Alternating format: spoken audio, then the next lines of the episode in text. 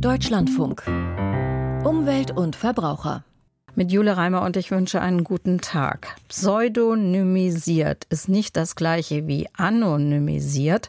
Deshalb blicken wir gleich mit dem IT-Sicherheitsexperten Hartmut Pohl auf die Pläne von Gesundheitsminister Lauterbach, der sich bis 2025 eine flächendeckende Verbreitung der elektronischen Patientenakte erhofft. Wir berichten über Russlands weltweit wachsende Macht über das Geschäft mit Atomkraftwerken, das mehr Politik politischen Einfluss bewirkt, als man sich das erstmal so denkt. Die albanische Vjosa, Europas letzter Wildfluss, ist zumindest im Flusslauf gerettet. Allerdings wird jetzt im Mündungsdelta ein Flughafen gebaut.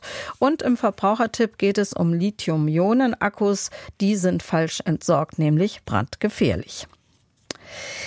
Die elektronische Patientenakte bedeutet, alle meine Gesundheitsdaten sind sozusagen auf einem Chip gespeichert, praktisch kompakt und schnell auffindbar. Diese soll von 2025 an schrittweise eingeführt werden, zunächst für die gesetzlich Versicherten, später auch für Menschen, die privat versichert sind. Gesundheitsminister Lauterbach setzt sich als Ziel, dass dann ungefähr 80 Prozent der gesetzlich Versicherten über so eine Akte verfügen sollen.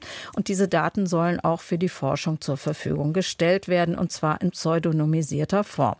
Hartmut Pohl hat als Professor für IT-Sicherheit an der Hochschule Bonn-Rhein-Sieg gelehrt, arbeitet jetzt als Berater und gehört zu den führenden Experten für Cybersecurity in Deutschland. Herr Pohl, wie funktioniert so eine Pseudonymisierung? Ist pseudonymisiert das gleiche wie anonymisiert?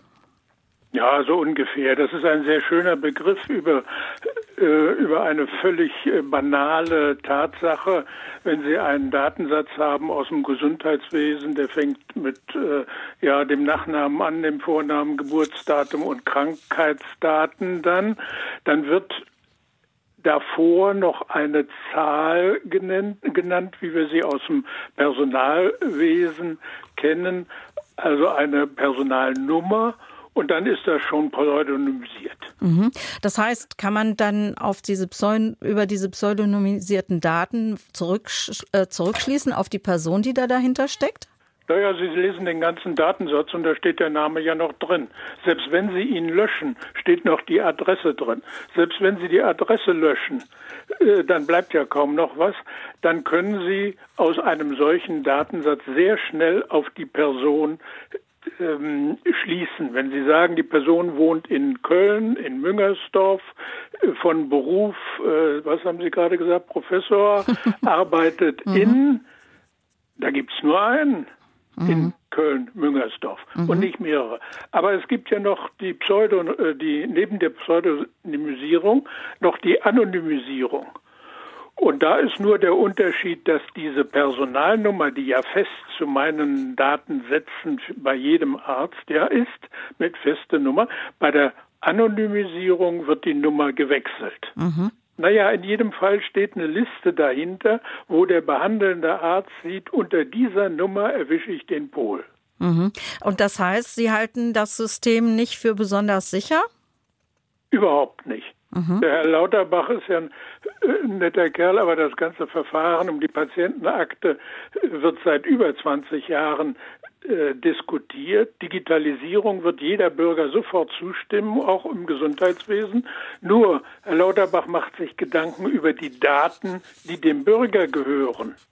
Die gehören ihm ja gar nicht. Er kann Gesetze machen, wie er will, aber er kann doch nicht in meine Daten reinpushen. Es, es, es, steckt ja eine Idee, ein Sinn dahinter, dass zum Beispiel diese Daten der Forschung zur Verfügung gestellt werden sollen, äh, hat ja auch einen Zweck, einen Sinn für uns alle, einen Nutzen für uns alle. Das heißt, äh, und es gibt die Möglichkeit, äh, diese Daten nur abgestuft zur Verfügung zu stellen.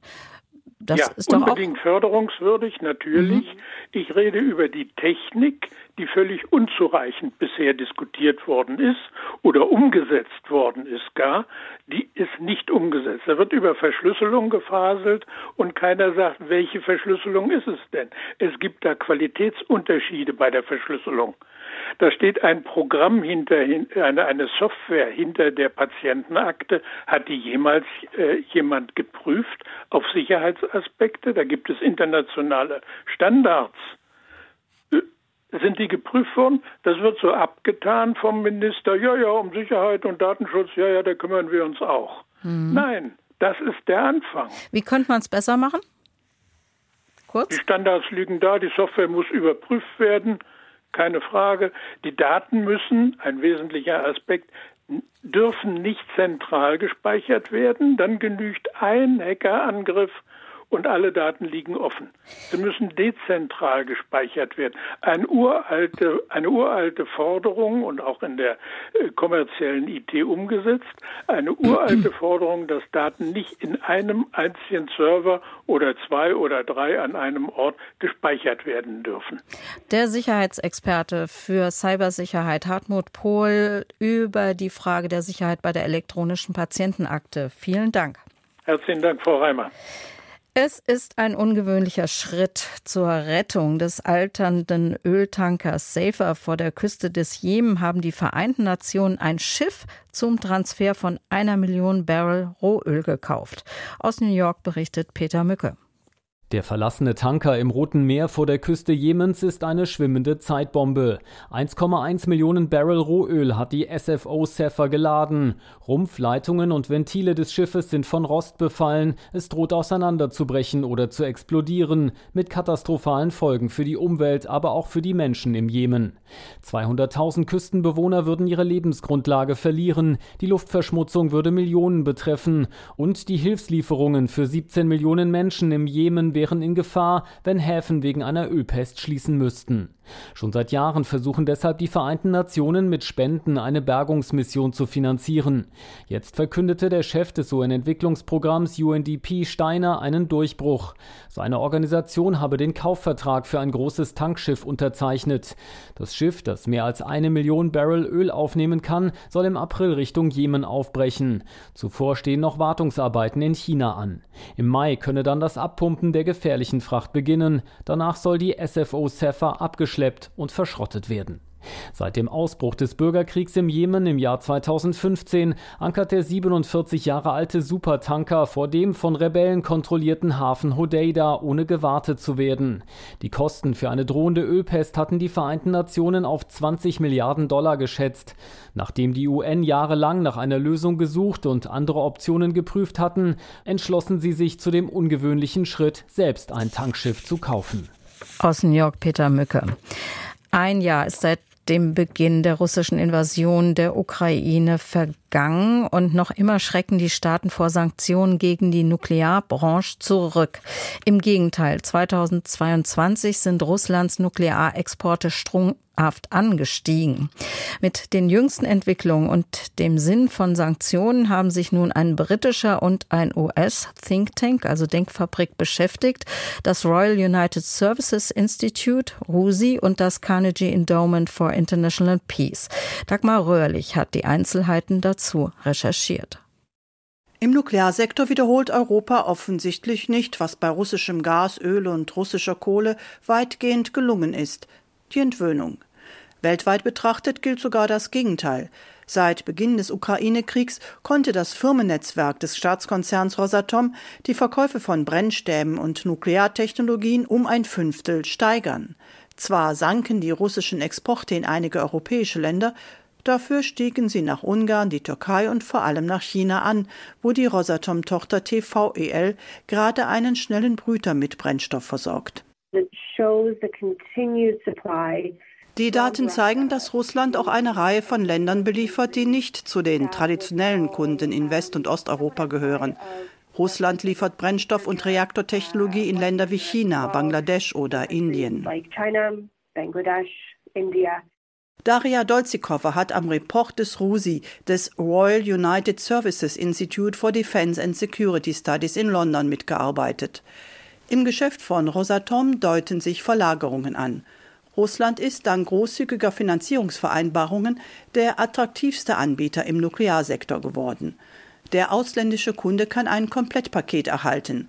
Rosatom bringt dann nicht nur das Geld mit, baut und betreibt die Anlage, so wie es Frankreich beim britischen Neubauprojekt Hinkley Point C auch getan hat. Das Unternehmen geht noch weiter. Was die russische Industrie über die westlichen Angebote hinaus gemacht hat, ist, dass sie gesagt haben, wir haben ein komplettes Paket geschnürt, wo wir sagen, wir bauen nicht nur den Reaktor, betreiben ihn nicht nur, wir helfen nicht nur bei der Ausbildung von Fachpersonal oder auch sogar Aufsichtsbehörden, äh, sondern wir nehmen auch den abgebrannten Brennstoff zurück und behalten ihn oder arbeiten ihn wieder auf in Russland. Und das ist natürlich ein sehr verlockendes Angebot. Der unabhängige Nuklearexperte Michael Schneider ist Initiator des World Nuclear Industry Status Report. Er erklärt, niemand baut mehr Reaktoren als Rosatom. Das hat natürlich zur Folge, dass ein sogenannter Lock-in-Effekt entsteht. Das heißt, dass man praktisch zwei Länder auf Jahrzehnte aneinander klebt. Es gibt eigentlich kein anderes Projekt, was so langfristig zwei Länder aneinander bindet wie ein Atomprojekt. Ein Atomkraftwerk ist ein ganz anderes strategisches, geopolitisches Abhängigkeitsverhältnis. Jedes Mal, wenn Rosatom dem Bau eines neuen Reaktors zustimme, sichere Russland sich für Jahrzehnte Einnahmen und politischen Einfluss, urteilt auch das britische Forschungsinstitut RUSI.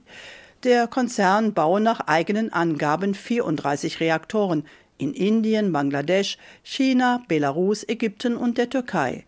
Daria Dolzikova, die Daten machen meines Erachtens deutlich, wie abhängig wir nicht nur im Westen, sondern auch in den Schwellenländern von den russischen Kernenergielieferungen sind. Doch es hat nicht nur das, wenn man so will, Komplettpaket zur Abhängigkeit geführt. Da ist auch der Konkurrenzmangel. Nach dem Zusammenbruch der Sowjetunion investierte Russland strategisch in den Nuklearsektor, während er anderswo verkümmerte. Heute sind allein in Europa 100 Millionen Menschen von Strom abhängig, den an Rosatom gebundene Unternehmen erzeugen. Russland kontrolliert einen so großen Anteil am Kernbrennstoffmarkt, dass die USA und Europa, wenn sie nicht mehr dort kaufen würden, einen kalten Entzug machen müssten. Der übrige Markt hat nicht genug Kapazität, um die russischen Lieferungen zu ersetzen. Man müsste Reaktoren abschalten. Bulgarien warne beispielsweise, dass Sanktionen den Betrieb des einzigen Kernkraftwerks in Kozloduy stoppen könnte, erklärt James Acton vom Carnegie Endowment for International Peace.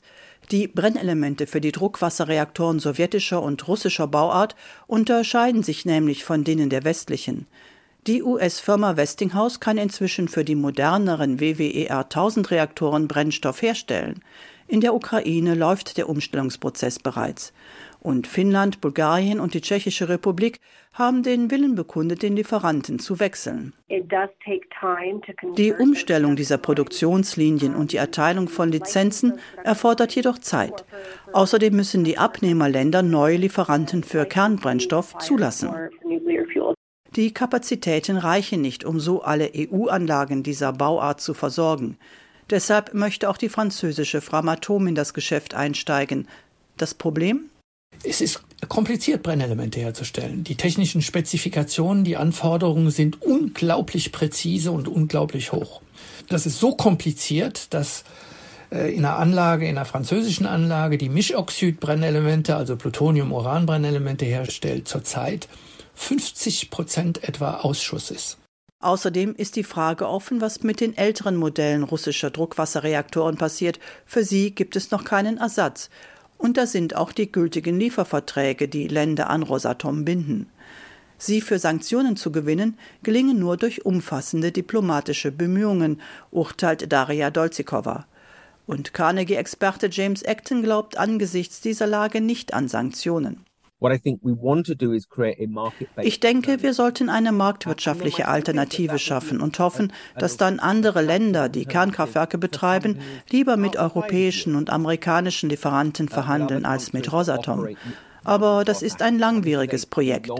Wenn die Regierungen das ernsthaft angehen, wird es wohl fünf bis zehn Jahre dauern, ehe eine echte Alternative zu Russland geschaffen ist.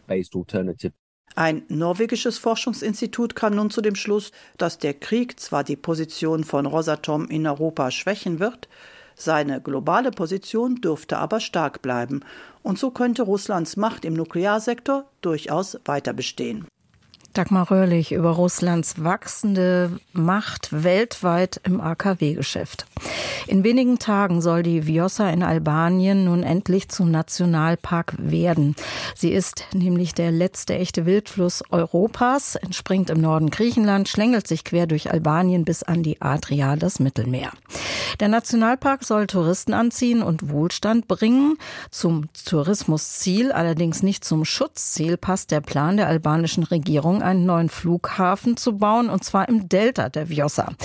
Dies hat unberechenbare Folgen für das einzigartige Ökosystem des Flusses und seiner Mündung. Niklas Mönch war dort und hat sich die Argumente beider Seiten angehört. Barbara Jexmeier und ihre Kolleginnen von der Universität Innsbruck rammen einen großen Eisenpfahl in den Schlamm. Die drei Flusswissenschaftlerinnen entnehmen so Bodenproben, die sie vor einigen Monaten hier deponiert haben. Dadurch erhoffen sie sich auch Rückschlüsse auf den Klimawandel. Für die Forschung ist die Fiossa ein Traum. Einfach weil es so natürlich ist, so viel Habitatabwechslung gibt, äh, diese Dynamik, die gibt es einfach nicht oft in Europa wirklich vom Beginn bis eigentlich zum Meer fast. Die Vjosa schlängelt sich an diesem Abschnitt durch ein gut 400 Meter breites Flussbett.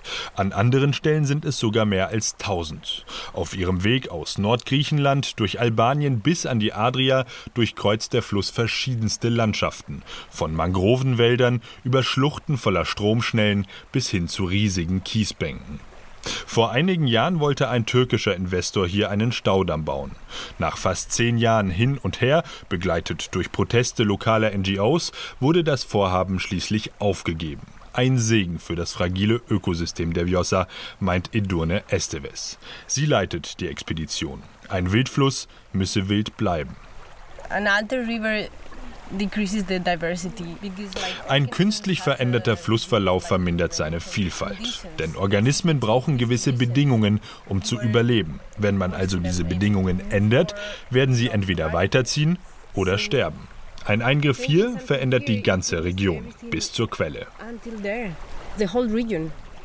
Ende 2022 auf der UN-Biodiversitätskonferenz in Montreal einigten sich rund 200 Staaten darauf, mindestens ein Drittel der weltweiten Land- und 30 Prozent der Meeresflächen unter Schutz zu stellen. Aktuell beträgt die Schutzquote bei Landflächen einschließlich Süßwasservorkommen 17 Prozent. Ebenso wurde ein Budget für den Schutz der Artenvielfalt verabschiedet. Denn in den letzten Jahren ist diese extrem zurückgegangen, erklärt Ulrich Eichelmann am Rande des europäischen Flussgipfels in Brüssel. Er ist Gründer der NGO Riverwatch. Wir haben in den Dekaden oder manchmal so im letzten Jahrhundert fast alle Flüsse zerstört. Das wissen die wenigsten und man sieht es nicht mehr. Sie sind eingestaut ne? und äh, es gibt in Europa ungefähr eine Million Barrieren in Flüsse. Eine Million. Und das hat da zum Beispiel das, dazu geführt, dass die Fischarten in Europa, die wandern, also die einziehen, vom Meer kommen und dann reinwandern, um 94 Prozent in den letzten 60 Jahren zurückgegangen sind. Um 94 Prozent. Die albanische Regierung will nun aus der Vjosa Europas ersten Wildfluss-Nationalpark machen. Doch es gibt einen Haken. Damit Touristen in den Genuss dieser atemberaubenden Landschaft kommen können, wird extra ein neuer Flughafen gebaut. Und das mitten im Vjosa-Delta. Das Paradox, das knapp 200 Quadratkilometer große Feuchtgebiet ist eigentlich von der Regierung bei der EU-Kommission als Smaragd-Schutzgebiet nominiert worden. Es gilt also als besonders schützenswert. Doch Albaniens Umwelt- und Tourismusministerin Mirela Kumbaro verteidigt den Bau. Gerade für den Süden des Landes sei der Flughafen unabdingbar. Albanien ist ein kleines Land, das nicht viel Emissionen produziert. Wir sind aber eines der Länder, die Opfer des Klimawandels sind, obwohl wir dafür nicht verantwortlich sind. Wir wollen unsere Umwelt schützen, aber unserem Land auch eine wirtschaftliche Entwicklung ermöglichen. Man müsse einen Mittelweg finden zwischen Umwelt und Tourismus. Doch dieser Mittelweg sei schlecht austariert, findet Joni Worpsi. Er arbeitet für eine lokale Umweltschutzorganisation. Der Hobbyornithologe kommt regelmäßig ins Vjosa-Delta, um Vögel zu beobachten. Die Lagune ist eine der wichtigsten Brutgebiete in der Region, vor allem für Flamingos und andere Zugvögel. Über 200 Vogelarten leben hier, ein Viertel davon gilt als gefährdet. Wir Menschen fliegen zum Spaß, aber Vögel fliegen, um zu überleben. Längere Flüge würden ihre Überlebenschancen verringern. Andere natürliche Habitate werden immer kleiner. Sie werden also nicht alle Populationen beherbergen können. Er glaubt, dass der Flughafen auch die Vjosa beeinflussen wird. Die Mündung des Flusses ist immer noch Teil des Flusses. Wir Menschen funktionieren auch nur als Ganzes. Wir brauchen unseren Kopf, unsere Hände, unsere Beine. So ist es auch mit diesem Ökosystem. Die Vjosa sollte als Ganzes geschützt werden. Der Nationalpark sollte auch das Delta mit einschließen.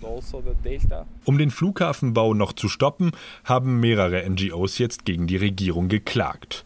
Für sie ist es auch ein Wettlauf gegen die Zeit, denn die Start- und Landebahnen sind schon planiert. Deutschlandfunk Verbrauchertipp Lithium-Ionen-Akkus machen uns unabhängig von Steckdosen und Kabelsalat beim Telefonieren, bei der Arbeit am Notebook, beim Heimwerken und bei der Gartenarbeit.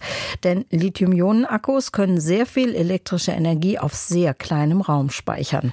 Allerdings halten die Akkus oder die damit betriebenen Geräte nun mal nicht ewig und nach einigen Jahren sind sie ein Fall für, tja, ja, welche Entsorgung eigentlich? Diese Frage ist nicht banal, denn falsch entsorgt sind die Akkus im wahrsten Sinne des Wortes Autos brandgefährlich. Ein Verbrauchertipp von Bernd Debus.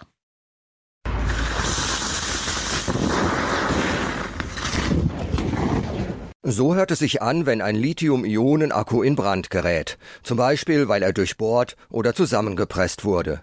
Dabei sprühen die Funken wie bei einem Feuerwerk. Heinrich Wernecke ist bei der Entsorgung Dortmund für die Recyclinghöfe zuständig. Wir treffen uns auf einem dieser Höfe in einer Art Blechhütte, in der Kisten mit Akkus und Batterien gestapelt sind. Das wird schon vorsortiert. Nach Größe und auch nach Gefälligkeit. Hier sieht man nochmal ganz gutes Beispiel ein, so eine Lithium-Ionen-Zelle aus einem größeren Gerät, sag ich mal. Irgendjemand hat das ausgebaut und sieht hier wirklich aus wie eine Patrone und da steckt jede Menge Energie halt auch drin. Und genau dieser Energievorrat, der in einem Lithium-Ionen-Akku steckt, ist das Problem. Denn nur etwa die Hälfte aller verbrauchten Batterien und Akkus werden ordentlich gesammelt. Der Rest landet als sogenannter Fehlwurf in irgendeiner Tonne. Heinrich Wernecke. Ehrlich gesagt, also ein Fehlwurf, den es noch nicht gegeben hat bei uns in der Entsorgungswirtschaft, das gibt es nicht. Also eigentlich entdecken wir sie leider überall, wo sie nicht hingehören. Zum Beispiel in der grauen oder gelben Tonne. Nun wird Müll nicht gerade sanft behandelt. Schon beim Entleeren der Tonnen wird der Inhalt kräftig durchgerüttelt. Und anschließend werden die Abfälle im Müllfahrzeug auch noch gepresst, damit mehr hineinpasst. Kein Problem für die Dinge, die in die jeweilige Tonne reingehören, aber ein großes Problem für die Lithium-Ionen-Akkus. Also immer dann, wenn die mechanische Bewegung da ist, das ist sowohl bei uns in den Abfallpressen als auch in den Sammelfahrzeugen der Kollegen, kann es halt zu Beschädigung der Zellen kommen und dadurch dann auch zu brennen. Wobei Heinrich Wernicke den Verbrauchern, die Lithium-Ionen-Akkus falsch entsorgen, keine Absicht unterstellen mag denn die Gegenstände und Geräte, die solche Akkus enthalten, sind nicht immer eindeutig gekennzeichnet. Manchmal ja, manchmal nicht, manchmal sehr klein, manchmal auch unverständlich halt. Bei einem Akku für ein E-Bike, eine Bohrmaschine oder ein Notebook sollte eigentlich klar sein, was er enthält. Aber bei einem Sneaker mit blinkenden Leuchtdioden in der Sohle, einer Einweg-E-Zigarette, einer musizierenden Grußkarte oder einer elektrischen Zahnbürste denkt nicht jeder sofort an einen Lithium-Ionen-Akku. Da braucht es schon etwas Kombinationsvermögen, um darauf zu kommen, dass Licht, Wärme, Musik oder Bewegung eine brandgefährliche Energiequelle haben könnten. Die sichere Rückgabe verbrauchter Akkus und akkubetriebener Geräte ist hingegen einfach. Über die Sammelstellen im Handel oder bei uns auf den Recyclinghöfen. Und keinesfalls in irgendeiner Mülltonne. Wobei es bei Blinky-Sneakern oder singenden Grußkarten durchaus schwierig sein kann, den Akku zu demontieren, ohne ihn zu beschädigen.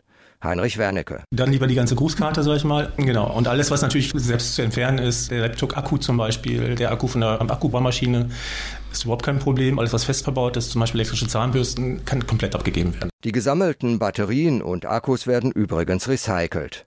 Die Rückgabe in die entsprechenden Sammelboxen oder auf Entsorgungshöfen macht also nicht nur wegen der Brandgefahr Sinn, es werden auch wertvolle Rohstoffe zurückgewonnen. Wichtiger Verbrauchertipp von Bernd Debus. EU-Kommission, EU-Parlament und die Energieminister der Mitgliedstaaten haben sich über die Erneuerung der Energieeffizienzrichtlinie geeinigt.